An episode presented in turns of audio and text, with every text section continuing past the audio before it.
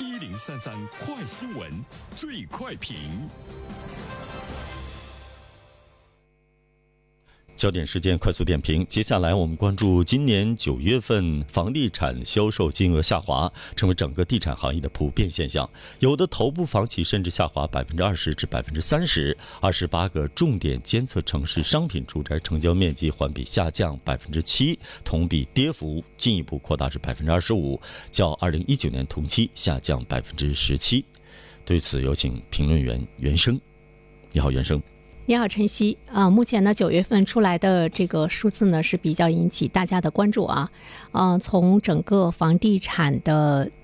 这个成交的情况来看的话呢，其实我们都在思考一个问题，就是说现在的房地产市场是不是呢已经遇冷？就是说它的这个寒冬是不是呢已经来临？呃，也有一些朋友呢在思考一个问题，呃，是不是呢现在呢该买房子了啊？呃，是不是呢这个房子呢应该是入手的这个这个时期？因为我们现在看到呢整个的房地产企业的。成交的下滑，包括呢这个跌幅，在一线城市呃出现了，二线城市、三四线城市呢都是同样的出现的这样的一种状况，就是说它不是单单的一个局部的问题，是呈现出来了一种呃比较普遍的现象。呃，不过呢，我们其实应该要注意一个政策的方向啊，因为前段时间房地产市场的这个调控的政策呢出来的是比较频繁，还有一些城市呢在这方面的这个政策策呢也是比较严格，比如说像呃深圳对二手房市场的整个的这个调控，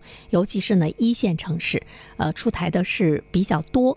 但是近期我们可能没有看到呢，呃，更为严格的地产调控政策的出台，甚至于呢，其实我们还看到了一个现象，就是在前一段时间我们在做评论的时候也说到，有一些城市出现了呃限跌令，当然这些呢更多的是在二三线城市呢出现的是比较多。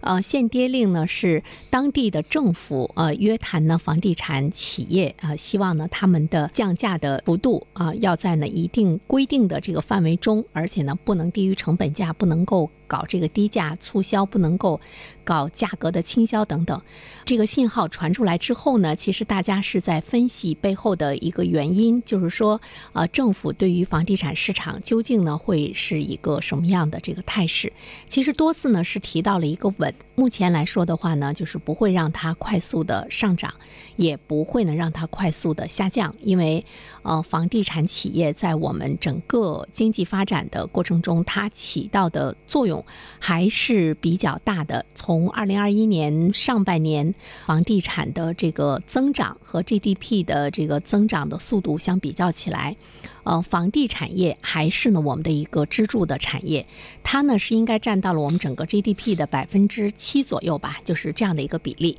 这个比例呢还是比较健康。从国家的角度上来说，它不是要拼命的去打压房地产，让它呢处于呃一种这个不景气，就是希望它稳，呃不要快速的上涨，也不要呢这个快速的这个下降。